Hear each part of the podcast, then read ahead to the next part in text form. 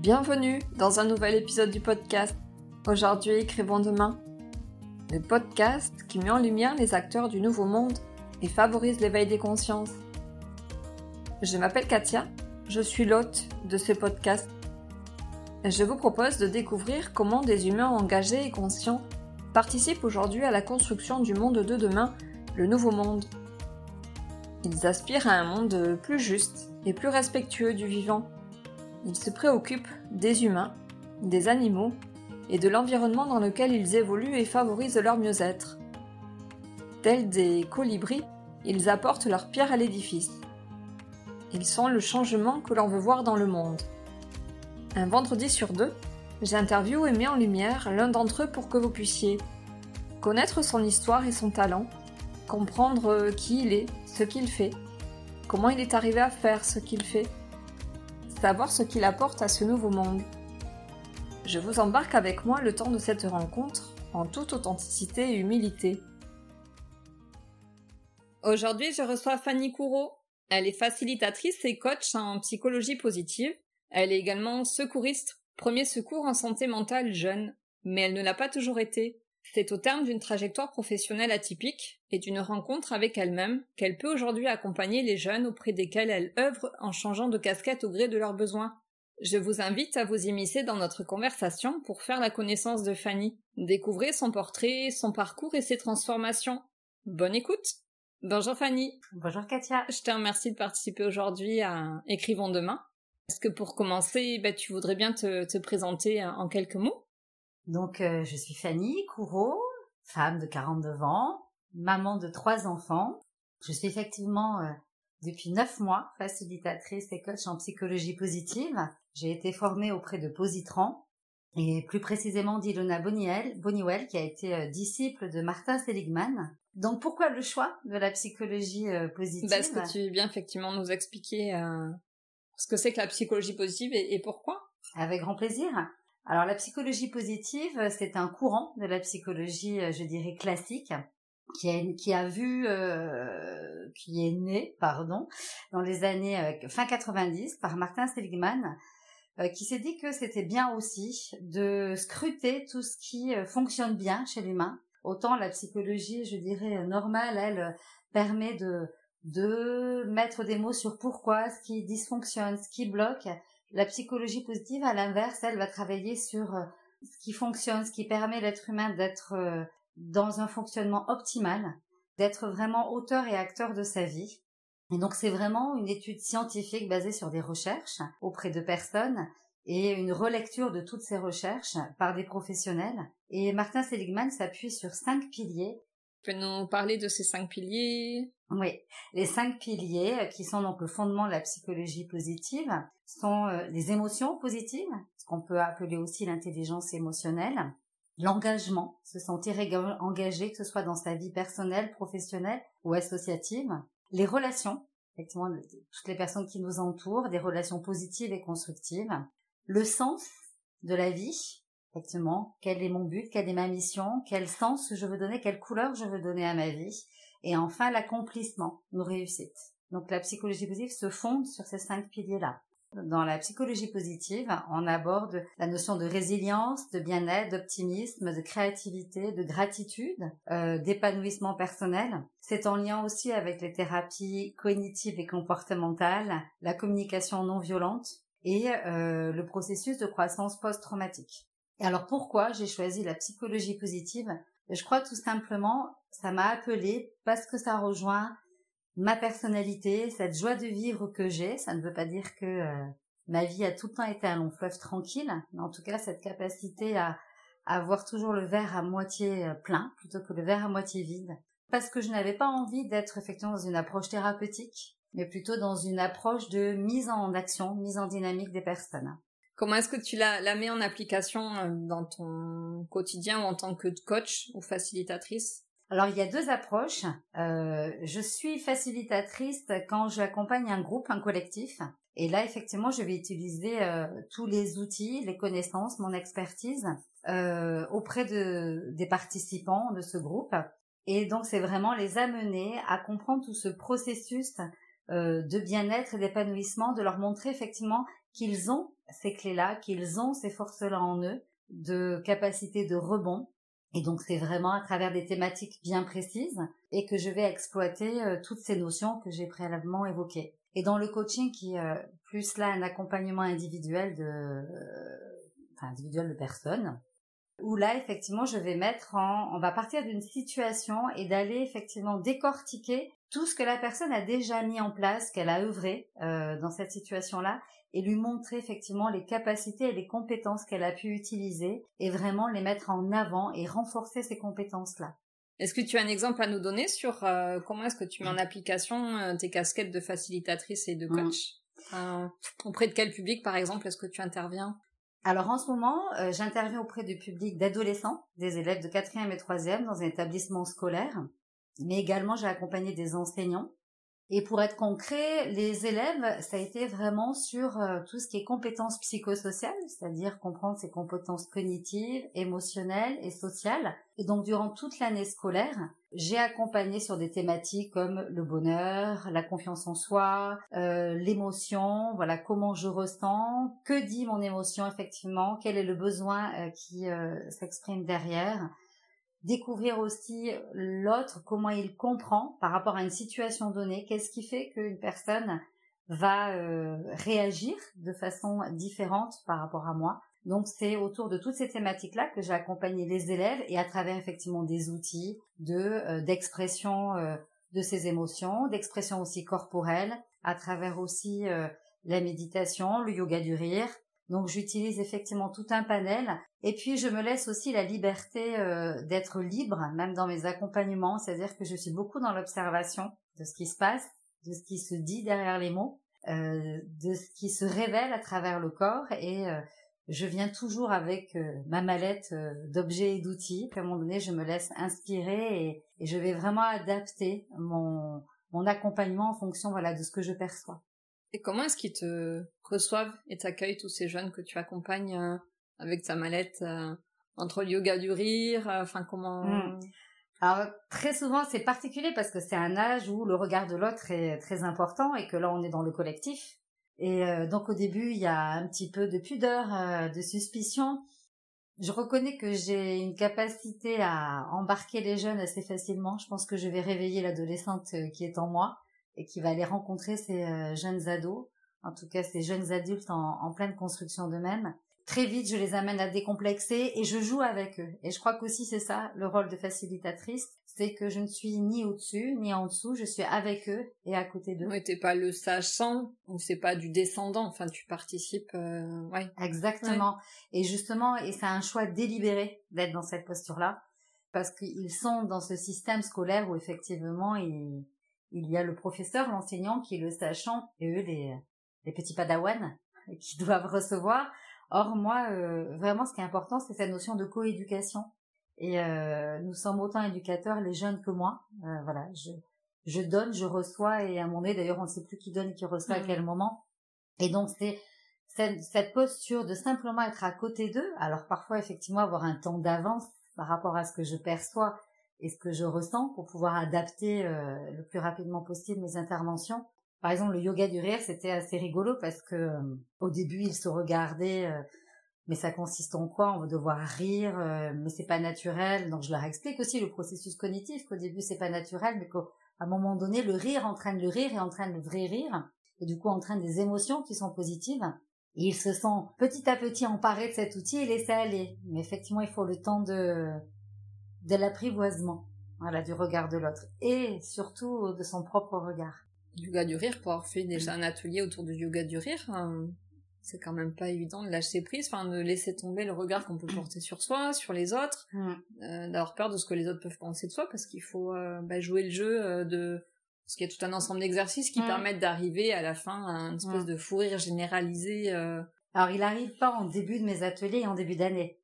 Hein, il y a des choix de thématiques effectivement qui arrivent de façon progressive parce que au début par exemple la première rencontre c'était autour du bonheur voilà qui est un thème un petit peu je dirais euh, générique euh, générique mmh. voilà exactement où chacun exprime ce que signifie le bonheur euh, pour pour lui pour soi et puis il faut qu'il suit aussi il faut qu'ils apprennent à me connaître quel adulte je suis. Voilà. Le rapport de confiance et de quelque part de séduction doit avoir lieu et vraiment euh, c'est au cours de l'année que je vais déployer euh, les thèmes. Parfois même que je peux changer de thème quand je sens par exemple sur les émotions, j'ai passé beaucoup plus de temps que prévu parce que là j'ai senti qu'il y a un vrai besoin de comprendre effectivement qu'est-ce qu'il se joue et aussi d'accepter qu'il puisse être traversé par ces émotions-là. Et, souvent, ce qu'on dit, c'est les émotions dites négatives, mais moi, j'emploie plutôt, et en psychologie positive, on emploie plutôt l'expression d'émotions euh, agréables ou désagréables, parce que toute émotion est, est bonne à vivre, aussi inconfortable soit-elle. Donc là, on a passé beaucoup plus de temps pour qu'effectivement, ils apprivoisent, ils comprennent ce qui se passe en eux, et surtout d'arriver à avoir cette capacité à ne serait-ce déjà les entendre, les identifier et les exprimer. C'est pas facile ce que tu leur proposes parce que ils ont quel âge en moyenne les jeunes que tu accompagnes euh? Alors là, dans le premier établissement, euh, les jeunes de 4e et 3e, qu'ils avaient entre 14 et 15 ans, même 13 et 15 ans, selon certains. Et euh, dans un autre établissement, là, j'avais des élèves de première. Donc là, c'est des élèves qui ont 15-16 ans. Oui, parce que c'est une période, enfin c'est l'adolescence, une période où on n'est pas forcément très connecté à ses émotions ou très débordé par ses émotions. Mmh dans des passages à l'acte, enfin, c'est vrai que ton intervention, elle, euh, enfin, on se pose la question de comment elle est reçue, enfin, comment ils comprennent, toi, pourquoi tu viens pour eux faire ces ateliers, enfin, mmh. t'es qui pour eux, qui tu es pour eux. c'est une bonne question parce que là, j'arrive, un adulte parmi tant d'autres et en plus, ah euh, extérieur à l'établissement. Sans que ce soit leur demande non plus, enfin, c'est la demande des enseignants ou de la direction du lycée. Oui, alors c'est proposé par le lycée, mais c'est basé sur le volontariat. Donc c'est les élèves qui ont choisi dès le début d'année, en fait, il y a des ateliers de proposer. Et donc ils avaient le choix entre un panel et certains, c'était la première fois que cet établissement euh, proposait ces ateliers, que l'on appelle les ateliers bien-être, et euh, qui étaient limités à un maximum de 12 jeunes, parce que pour moi c'est important que le groupe euh, ait une capacité, enfin en tout cas une limite dans le nombre pour que la parole puisse être libre et qu'ils se sentent à l'aise. Et en fait très vite, j'ai eu neuf, neuf inscrits et qui sont restés alors que des filles. Donc ça m'a fait sourire. Je me dis tiens, déjà euh, cette sensibilité là sur la connaissance de soi, la compréhension de soi et est-ce que les filles voilà sont plus sujettes ou est-ce que c'est plus facile pour elles de l'aborder et plus euh... bah, John a l'idée reçue que les femmes sont beaucoup plus connectées à les émotions que les hommes. Alors est-ce que ça se est-ce que ça se perçoit déjà, déjà à cet âge-là? oui. Voilà, ça serait euh, très prétentieux pour moi de dire oui, mais en tout cas le constat est là que je n'avais que des filles hein, et au lycée pareil, ce n'était que que des filles. Et alors qui je suis pour revenir à ta question? Donc très vite, je leur explique euh, mon parcours. Donc parce que moi j'ai été pendant huit ans euh, responsable pastorale et communication dans un lycée. Alors, qu'est-ce qu'une responsable pastorale communication dans un lycée Ça, chaque fois. Ce qui est bien, c'est que ce métier-là a suscité beaucoup de questions et de curiosité. J'ai jamais autant parlé de ce métier. Donc, c'est dans un établissement privé, c'est moi catholique. Euh, et donc, euh, la responsable pastorale, c'est, en tout cas, ma définition à moi, et c'est comme ça que je l'ai animée, c'est vraiment d'accompagner euh, chaque personne, que ce soit euh, les élèves comme les adultes, vers euh, une croissance humaine et vers une croissance spirituelle. Donc à travers effectivement des activités euh, solidaires, euh, aller à la rencontre de l'autre pour se découvrir soi. c'est vraiment une posture, je trouve, d'écoute et d'accompagnement. Donc en tout cas, voilà moi ce qu'était ma mission. Alors comment est-ce que tu es devenue responsable pastorale communication, facilitatrice? Comment as-tu fait le pas? Pourquoi? Mmh. Alors là, c'est la continuité? Alors la continuité, sûrement, ça je suis convaincue. Comment en tout cas je suis devenue euh, responsable pastorale puis après facilitatrice, donc en arrière, euh, en, en, en rétropédale. nous euh, si vous avez deux heures devant vous, non, je vais être brève. Honnêtement, je pense que s'il y a 20 ans, on m'avait dit qu'un jour je deviendrais responsable pastorale, je serais partie dans un fou rire qui aurait un bon mois. Euh, moi, j'ai un parcours un petit peu atypique. Hein. Moi, j'ai un bagage littéraire et linguistique. Puis, je suis partie euh, dans une formation d'éducateur spécialisé. Mais euh, la vie a décidé que je ne devais peut-être pas intégrer cette école-là parce que j'étais sur liste d'attente. Donc, je suis partie dans l'immobilier. Pendant dix ans, j'ai été assistante commerciale dans l'immobilier où je me suis régalée. mais où le rapport à l'argent quand même me posait question, me dérangeait. Euh, par contre, le rapport à l'humain était très très présent. Ça me titillé effectivement de comprendre le fonctionnement de l'humain. Et donc j'ai fait des petites formations comme ça autour de la compréhension de, de soi, de l'autre. Donc c'était la méthode ESPER de Jacques Salomé qui est tout autour de la symbolisation et visualisation. Et puis j'ai poursuivi mon chemin dans l'immobilier et puis chaque fois qu'on me disait euh, tiens il y a une situation compliquée là Fanny je pense que c'est pour toi euh, c'est toi qui vas t'en occuper. Et de fil en aiguille après je suis partie euh, euh, chez un constructeur de maisons individuelles, donc on est encore bien loin hein, de la pastorale. Et puis est arrivée notre petite troisième, Émilie, et le décès de ma belle-mère. Et donc on a décidé de réintégrer, enfin de revenir au Pays Basque. Et puis là je me suis dit je vais prendre le temps de me poser. Je m'étais jamais arrêtée pour m'occuper de mes deux aînés. Puis là je me suis dit allez prends le temps, pose-toi, fais des formations parce que par contre je suis une grande curieuse toujours un besoin d'apprendre, de comprendre, et toujours en lien avec effectivement euh, les liens, le relationnel et l'humain. Et donc j'ai intégré euh, qu'on appelle le parcours alpha, qui est un parcours euh, pour les personnes qui se posent des questions sur le sens de la vie. C'est un, parcours qui a des origines de l'Église anglicane. Voilà pourquoi le sens de la vie. J'étais très très loin de tout ça, mais du coup c'est ces douze rencontres. Et puis j'ai découvert ce, ce, personnage qui est Jésus, donc qui m'a interpellée euh, moi, très loin de tout ça, par contre, l'église, tout ça, ça me parlait pas. Et euh, mais ce, effectivement, ce personnage historique dans les messages qu'il pouvait véhiculer euh, vraiment résonnait à l'intérieur de moi. Donc j'ai commencé à creuser, à, à titiller, à, rencontrer des prêtres, des personnes croyantes pour comprendre un petit peu. Ma belle-mère qui euh, qui était une personne qui avait une foi qui me posait question parce qu'avec une capacité de rebondir, elle se retrouvait euh, seule à s'occuper de ses enfants. Et je me disais c'est quand même extraordinaire d'avoir cette foi qui donne cette force. Mais bon, j'avançais euh, sans me soucier de ce qui allait bientôt m'arriver.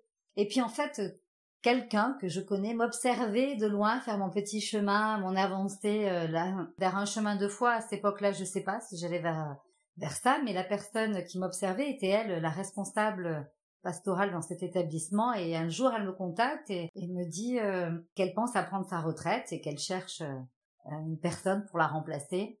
Donc je lui ai souhaité bonne chance. et elle me dit, tu n'as pas compris le message subliminal à ce moment-là. Je crois qu'il y a des fois on n'a pas envie de l'entendre. et donc je lui dis c'est très bien, bonne chance. Et puis elle me dit non mais je pense avoir euh, trouvé quelqu'un et cette personne ça serait toi. Donc là euh, heureusement qu'on n'était pas en en euh, visio parce que je pense qu'elle aurait vu ma mâchoire se, se décrocher puis un banc de petits poissons passer devant mes yeux parce que je, je, lui ai dit que là elle se trompait complètement de personne et que moi-même euh, voilà j'étais en plein questionnement spirituel mais que puis en plus je, n'avais jamais travaillé œuvré auprès de jeunes auprès de l'éducation nationale.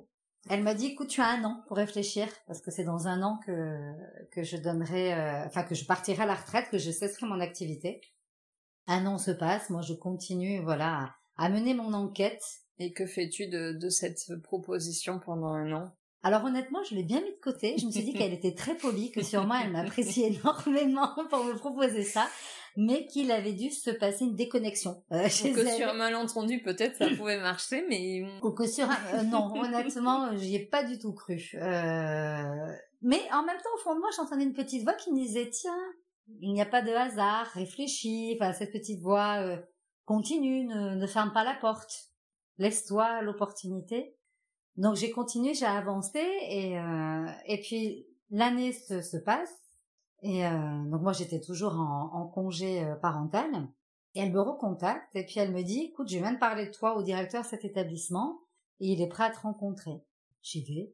Je me suis dit bon pourquoi pas, ça ne coûte rien donc j'ai passé l'entretien qui s'est très bien passé. Euh, moi, j'ai bien dit que j'étais euh, néophyte hein, dans, dans le milieu de l'éducation et, même dans ma foi, que j'étais en plein cheminement. Mais ce, voilà, cette, euh, ce directeur a cru en moi. Il m'a dit qu'il avait confiance et qu'au contraire, il avait envie d'une personne avec un regard nouveau, un regard neuf. Trois jours se sont passés, trois jours de joie où je me suis dit oh, génial, je vais être enfin voilà dans le dans l'humain, dans le cœur de l'humain, puis en plus auprès des jeunes et quelque chose qui effectivement me travaillait depuis quelques années. Et je me suis dit super, c'est génial. Et puis en fait les trois jours se sont passés et là j'ai un moment de, panique totale, d'angoisse en me disant mais non je ben, c'est pas c'est pas ma place, c'est pas pour moi, euh, je suis pas formée, enfin donc un grand moment de panique et puis euh, j'ai été accompagnée et puis j'ai senti très très très fort en moi un soir euh, une vraie présence. Voilà, une vraie présence, une vraie force qui m'a dit euh, bah, Stéphanie, vas-y, c'est pour toi. Et puis tu seras pas seule, je t'accompagnerai. Donc en fait, j'ai dit oui avec euh, le trouillomètre euh, à 100 mmh. et en même temps avec euh, cette certitude que je n'étais pas seule et vraiment accompagnée et que si c'était mon chemin, bah il fallait que j'y aille et puis puis si je me plante, qu'est-ce qui risque d'arriver? Je disais le risque n'était pas énorme. Et puis j'ai passé huit ans, huit ans dans cet établissement où je me suis régalée, vraiment où j'ai été nourrie de ces rencontres, où j'ai pu aussi découvrir quelle était ma foi et aussi les limites c'est-à-dire les limites aussi de de ma foi et de ce système qui à un moment donné euh, institutionnel ne me convenait plus. Peut-être que ces huit ans étaient nécessaires aussi pour que je puisse arriver à m'extraire et que ma foi puisse mûrir et prendre son envol. Euh, mais en tout cas, ça a été huit ans où euh, j'ai été euh, traversée par ces adolescents-là qui m'ont nourri, mais aussi qui m'ont posé question sur euh, le fait que oui, certains connaissaient euh, leur capacité euh, euh, scolaire ou parfois leur incapacité, mais je le mets entre guillemets parce que pour moi j'estime que chacun a du potentiel, mais parfois l'école ou le système tel qu'il est proposé ne permet pas de l'exploiter. Mais quand je posais des questions à des jeunes, c'est quoi qui te fait vibrer dans la vie? Qu'est-ce qui est vivant en toi? Si tu avais une baguette magique, ce serait quoi ton rêve? Et là, j'ai été interpellée par le fait que très peu d'eux savaient répondre à cette question-là. Mmh. Et que très peu d'eux se connaissaient vraiment en vérité, quelle était leur boussole intérieure, qu'est-ce qui les animait. Et là, je me suis dit, waouh, il y a un décalage. Il y a un décalage. On demande à ces jeunes, pardon, de s'orienter, et très tôt, et très jeunes. Et, euh, et en fait, comment s'orienter quand on n'est pas soi-même euh, vraiment euh, axé, en tout cas relié à sa boussole intérieure. Donc je me suis dit, bah là, il y a un problème. Alors c'est très bien effectivement de connaître effectivement est-ce que je suis scientifique, est-ce que je suis littéraire, est-ce que je suis artiste.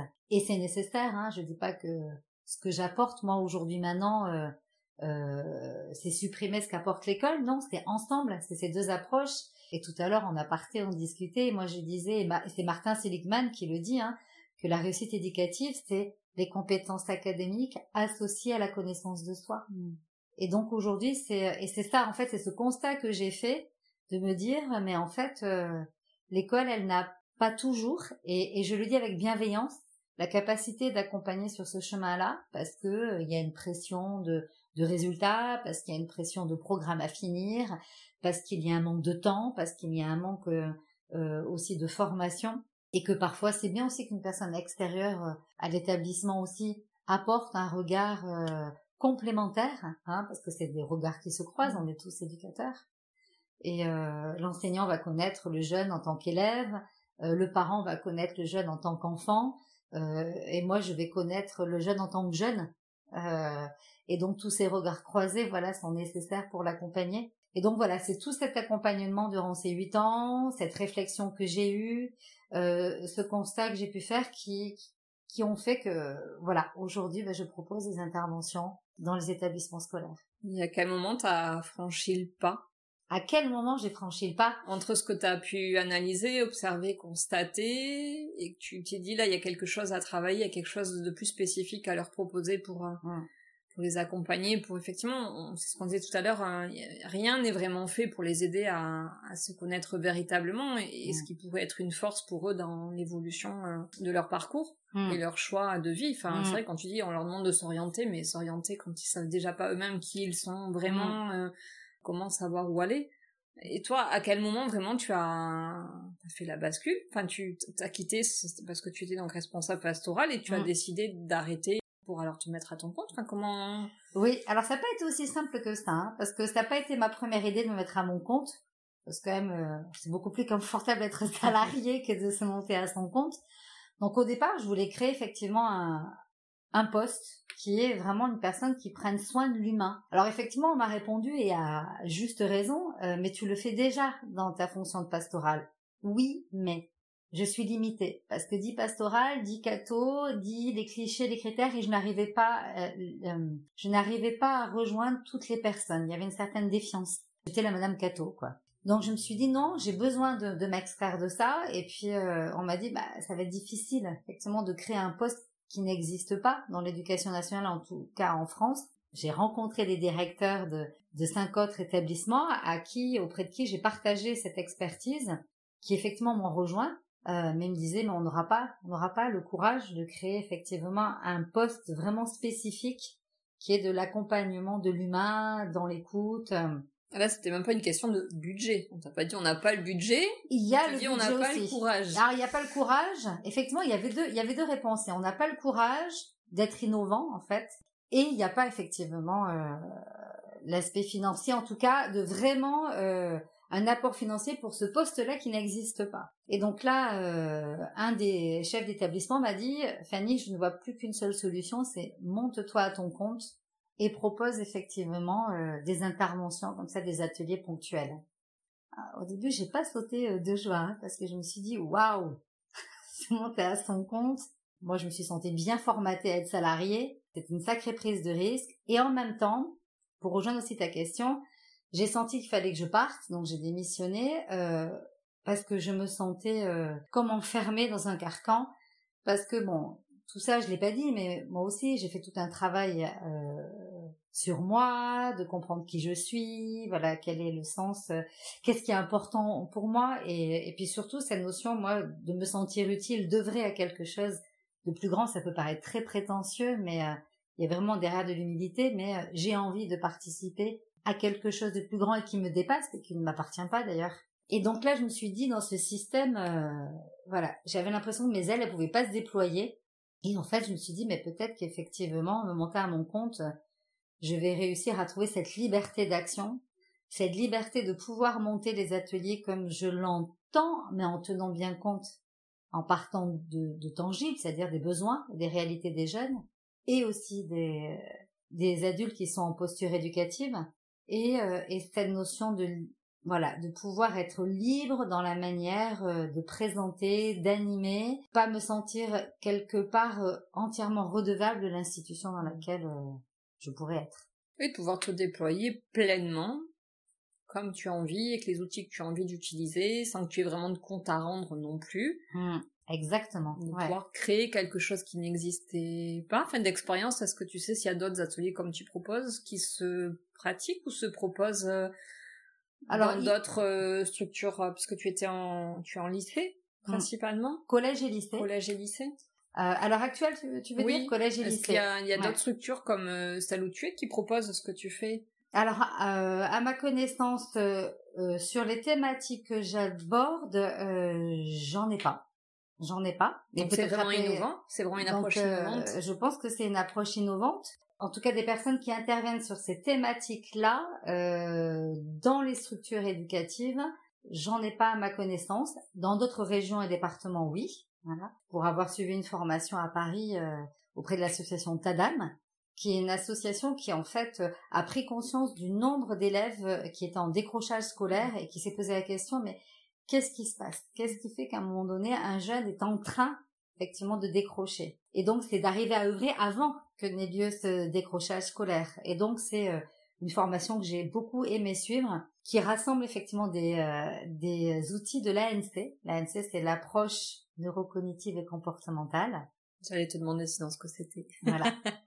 Euh, et c'est Jacques Fradin qui l'a initié dans les années 80 et qui rassemble tout ce qui est sciences cognitives, neurosciences et de nouveau aussi les thérapies euh, cognitives et comportementales, les thérapies brèves. Mmh.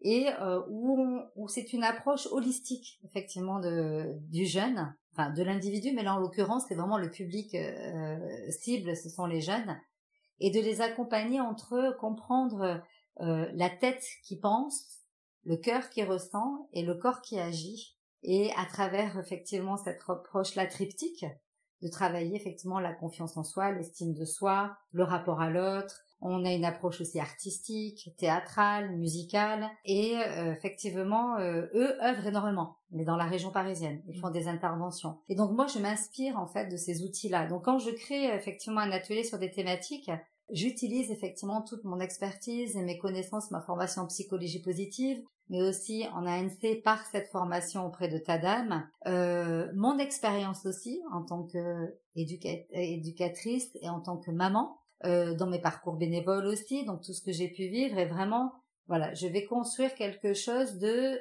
qui va essayer euh, de résonner euh, chez le jeune, parce qu'ils ne sont pas qu'une tête, ils ne sont mmh. pas qu'un cœur, ils ne sont pas qu'un corps. Et, euh, et, et pourquoi j'ai fait toutes ces formations là, et je pense que je continuerai à en faire d'autres, c'est que l'humain est tellement multiple dans ce qu'il est que je n'ai pas du tout envie de m'enfermer dans un seul outil et d'avoir cette capacité effectivement de rebondir et de savoir adapter la casquette euh, par rapport aux besoins effectivement de la personne que j'ai en face de moi. Et pourquoi les jeunes en particulier? Parce que tu nous parles beaucoup d'eux, tu es mmh. même donc je disais formé en premier secours euh, santé mentale pour les jeunes mmh. Que tu as un attachement particulier avec eux. Oui, exactement. Ça fait rire souvent les personnes quand je dis je kiffe les ados. Je suis sûre qu'ils te kiffent aussi. je kiffe les ados. Euh, je pense qu'il y a plein de raisons. La première, euh, et je leur dis très souvent d'ailleurs tout à l'heure quand tu disais euh, comment je me présente auprès des ados, je leur dis souvent, moi aussi j'ai été adolescente, tout comme vous et tout comme eux, ben, j'ai vécu des moments difficiles et je crois que j'aurais aimé rencontrer un adulte qui pose un regard qui éveille, qui relève, qui réveille, d'une bienveillance et qui me qui aurait pu me donner des petits outils à un moment donné où vraiment j'étais dans le mal-être ou euh, dans la confrontation mmh. avec les parents parce que bien sûr souvent à l'adolescence euh, voilà on veut tuer le parent et je me dis ben voilà j'ai envie d'être cet adulte là peut-être pour un jeune deux jeunes trois jeunes je ne sais pas. Mais en tout cas c'est ça qui m'anime. Je crois aussi au départ que je soigne l'adolescente que j'ai été. Je fais du bien aussi à mon adolescente. Et puis parce que je trouve qu'en même temps la peur de l'adolescence c'est une période qui est euh, empli de fragilité et de force en même temps. Parce qu'il y a une conscience de soi aussi qui arrive et qui émerge, conscience de, de ressentir, de penser, qui, qui n'attend que, que l'espace donné pour, pour effectivement l'exploiter. Cette fragilité qui est autour de la construction de soi, de l'identité. Oui, c'est la période des problématiques identitaires. Hein. Complètement.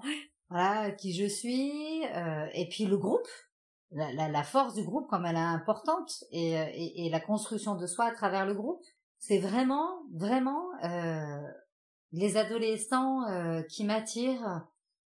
Après, parfois, je ne serais pas donné plus d'éléments. C'est comme euh, instinctif et viscéral. C'est vraiment quelque chose, un âge qui me plaît. Il y a ce jeune adulte qui est en, qui en effervescence, là, qui est en émulation, qui demande que, que ça, qu'on puisse l'accompagner et l'entendre.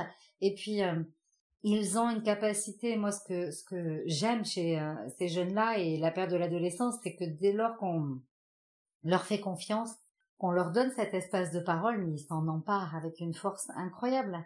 Et ils ont des choses à dire, ils ont des choses à nous dire, ils ont des choses à me dire. Et moi, quand je suis avec eux, je l'accueille en tant qu'éducatrice, en tant que mère aussi. Et puis c'est une évidence aussi peut-être, non? D'être auprès de ces euh, jeunes-là? Oui. Je crois qu'il y a comme une évidence, ouais. Je suis même certaine, c'est une évidence.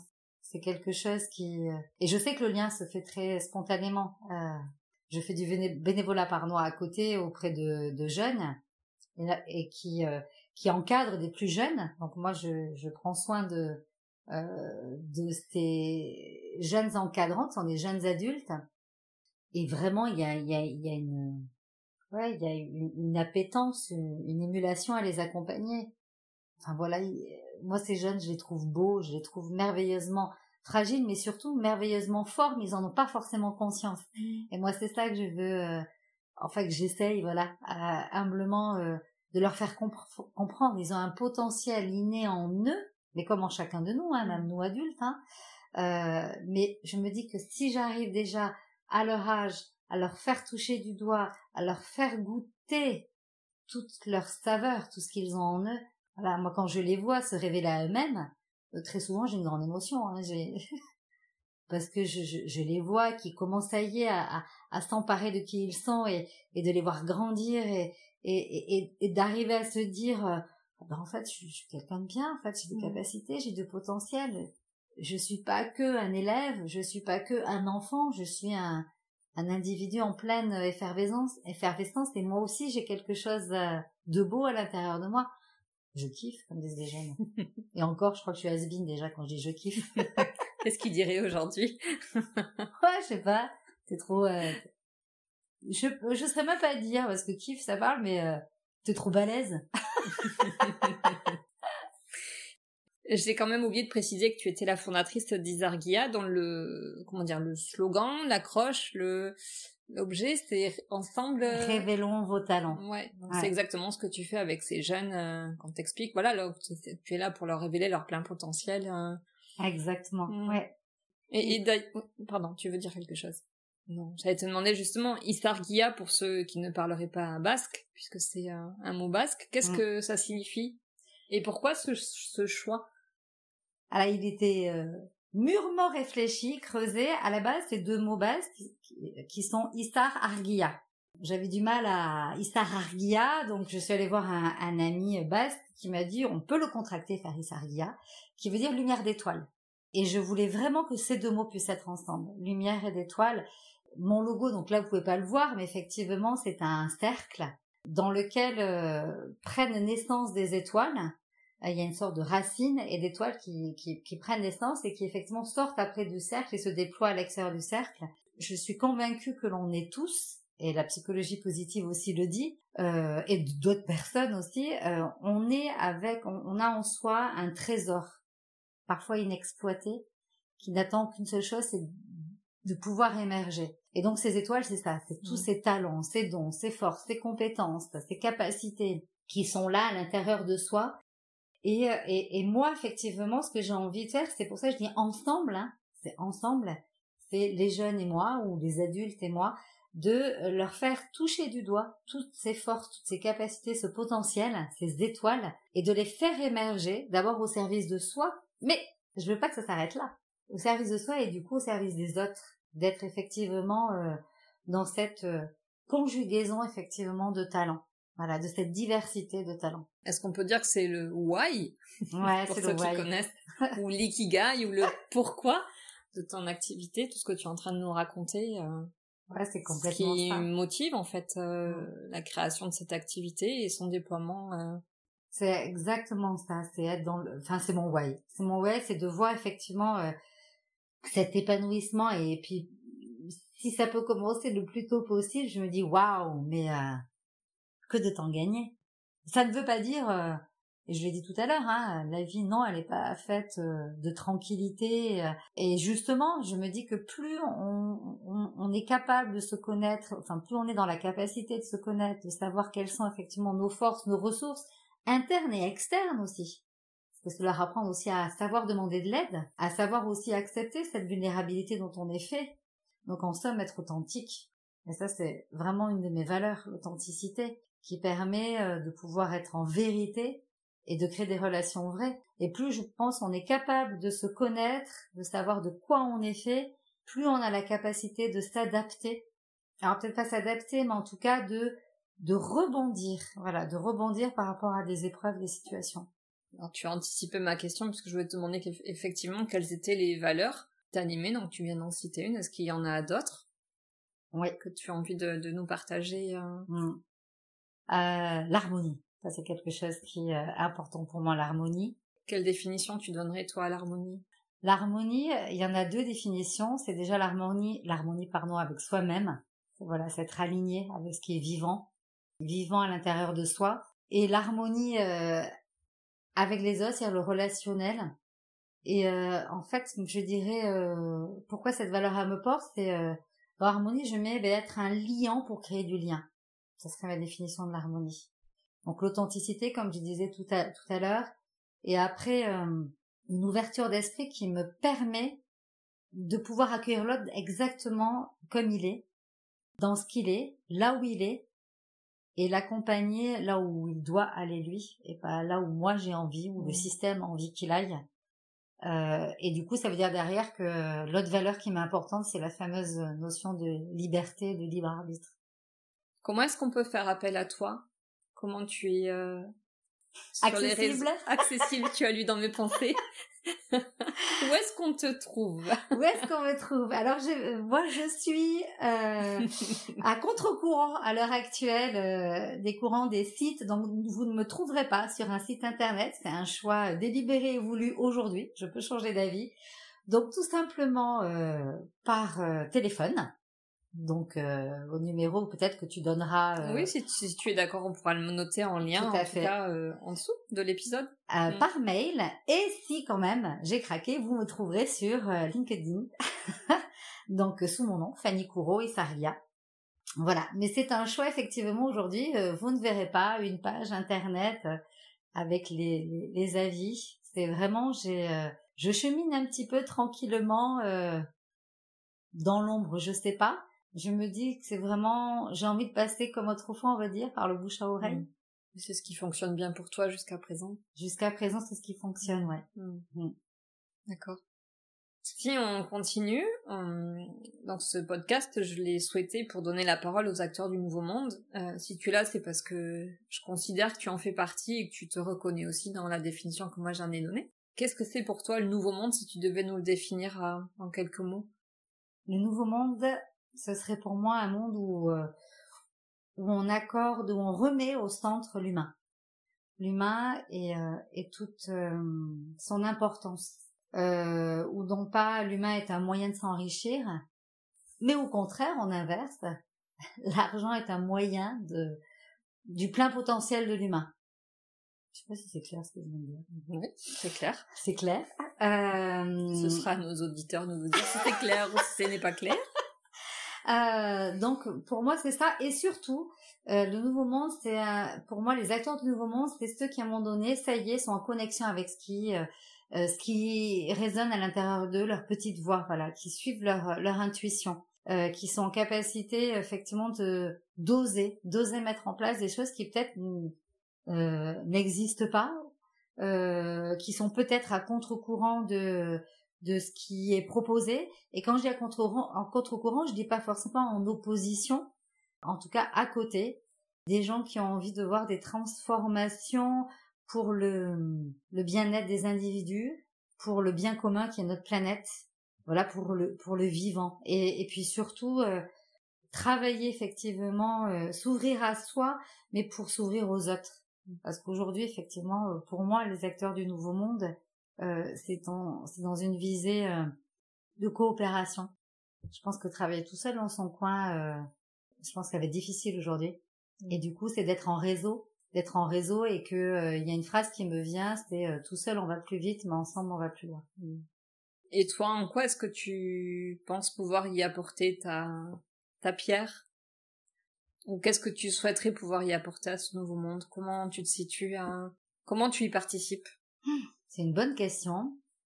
Euh, en toute humilité et ma réponse, moi, ce que j'apporte ou ce que j'ai, ce que je sème, alors est-ce que c'est une pierre ou une graine, je ne sais pas, euh, mais c'est vraiment d'espérance, de confiance, de courage, se dire que tout est possible, que oui, par moment euh, c'est difficile, on peut baisser les bras, on peut courber le dos, mais qu'il y a toujours une réponse et une solution, qu'elle soit à l'intérieur de soi ou à l'extérieur.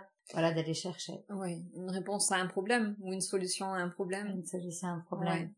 Tout problème a sa solution. Exactement, mais parfois on n'a pas toujours les cartes en main. Et c'est là de savoir effectivement aller euh, travailler en réseau, en équipe, ensemble. Voilà. Si moi aujourd'hui j'ai pas la réponse, ou si toi aujourd'hui tu n'as pas la réponse, peut-être qu'en parlant, en discutant, euh, euh, l'autre pourra en tout cas euh, t'aider à trouver effectivement, euh, en tout cas un début de réponse. C'est la force de l'intelligence collective. Oui. Ouais, mm. cette force-là. Alors on arrive à, la fin de l'interview. Est-ce qu'il y a une question que je ne t'ai pas posée que tu aurais aimé que je te pose? Je pense pas. Par contre, de rajouter aussi que ce, cette reconversion professionnelle, elle est née aussi des enfants que j'ai. J'ai trois enfants qui sont, euh, si on devait faire un jeu de mots pour que vous puissiez l'entendre, parce que je peux pas vous l'écrire, ils sont extraordinaires. Donc c'est des enfants qui euh, qui ont un profil dys, dyslexique, dysorthographique. Et euh, moi qui étais plutôt une élève, on va dire plutôt classiques et scolaires, euh, ils m'ont appris à faire le deuil de enfant, de ces élèves-là, de ces euh, enfants-là. Et donc c'est grâce à eux aussi que je suis sur ce chemin-là, parce que euh, ils m'ont fait découvrir aussi la difficulté que pouvait rencontrer un, enfant qui a un profil 10, le combat qu'ils doivent mener, le fait de pas être dans la norme, de la souffrance qu'ils peuvent ressentir, la honte aussi qu'on peut ressentir en tant que parent, même si c'est difficile aussi à dire, mais c'est important de l'exprimer, parce que euh, parfois ce système éducatif qui nous renvoie euh, cette notion de réussir son enfant peut être une souffrance quand on a des, enfants avec un profil qui ne rentre pas dans le moule. Et donc j'ai envie de dire merci à mes enfants. Et j'ai une grande émotion quand je dis ça, parce que c'est eux aussi qui m'ont mis sur ce chemin-là. Alors merci à eux. merci. Est-ce qu'il y a quelque chose d'autre que tu souhaites nous dire avant de terminer? Et puis moi j'ai un petit quelque chose à te proposer pour finir. Est-ce qu'il y a quelque chose toi en tout cas que tu veux ajouter? Pour moi c'est bon. Pour toi c'est bon. Alors moi j'ai envie de te proposer pour finir sur. Est-ce que tu connais les, portraits chinois? Oui. Si tu étais une fleur, si tu étais. Ouais. Alors est-ce que tu acceptes de répondre au jeu de mes questions? Si tu étais un plat alors. Que serais-tu? Ça te fait rire? Je serais le poulet rôti frites du dimanche. Pourquoi ce choix? Parce que c'est le fameux euh, plat que je fais le dimanche euh, et je sais que là j'ai les enfants, on est tous ensemble, on est réunis et c'est un moment voilà de partage de convivialité c'est le plat qui rassemble la famille. Je, cherche le mot, mais tu ne peux pas te tromper en proposant le poulet frit du dimanche, quoi. c'est le plat fédérateur, voilà. Oui, sauf si je rate la cuisson du poulet. si tu étais un livre? Alors là, j'en ai plein, plein, plein, plein, plein. Mais il y en a un qui me vient et qui est en lien avec tout ce que j'ai pu dire, mon parcours. J'ai lu il y a pas longtemps. C'est pas un grand livre intellectuel, mais moi, il m'a nourri en tant que maman euh, il s'appelle Né sous une bonne étoile d'Aurélie Valogne. Et c'est, euh, elle parle avec une tendresse des enfants justement au profil euh, différent et toute la complexité et aussi la beauté des rencontres et de certains enseignants ou d'éducateurs qui ont posé un regard différent sur ces enfants-là et qui ont vraiment donné euh, toute la possibilité à ce que euh, à faire à pouvoir faire émerger effectivement le, potentiel qu'ils ont en eux. Et moi, ça a été euh, un livre qui m'a beaucoup remué en tant que maman et en tant qu'éducatrice. Mm. Quelle résonance avec tout ce que tu nous as décrit faire avec tous ces jeunes Ça a renforcé cette envie effectivement d'accompagner tous ces jeunes. Mm. Si tu étais un dicton, alors tu nous en as déjà donné, mais est-ce qu'il y en a un peut-être en particulier qui te qui te guide, qui t'anime qui est ton fer de lance euh Alors, j'ai droit à deux, une courte et une longue. Oui. La courte est que euh, je partage très souvent d'ailleurs avec les personnes que j'accompagne, qui a une citation de Nelson Mandela. Dans la vie, je ne perds jamais, soit je gagne, soit j'apprends. Mmh. Et ça, c'est une phrase que j'aime énormément. Dire qu'il n'y a pas euh, d'échec. Mmh.